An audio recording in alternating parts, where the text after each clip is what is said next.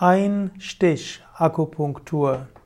Ein-Stich-Akupunktur ist eine Form der Akupunktur, wo man nur eine einzige Nadel verwendet.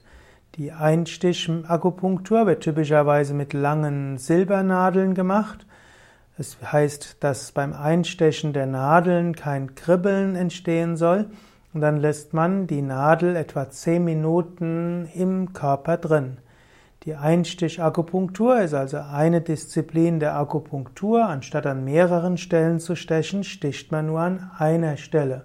Und die Akupunktur ist ein Heilverfahren in der TCM, in der traditionellen chinesischen Medizin.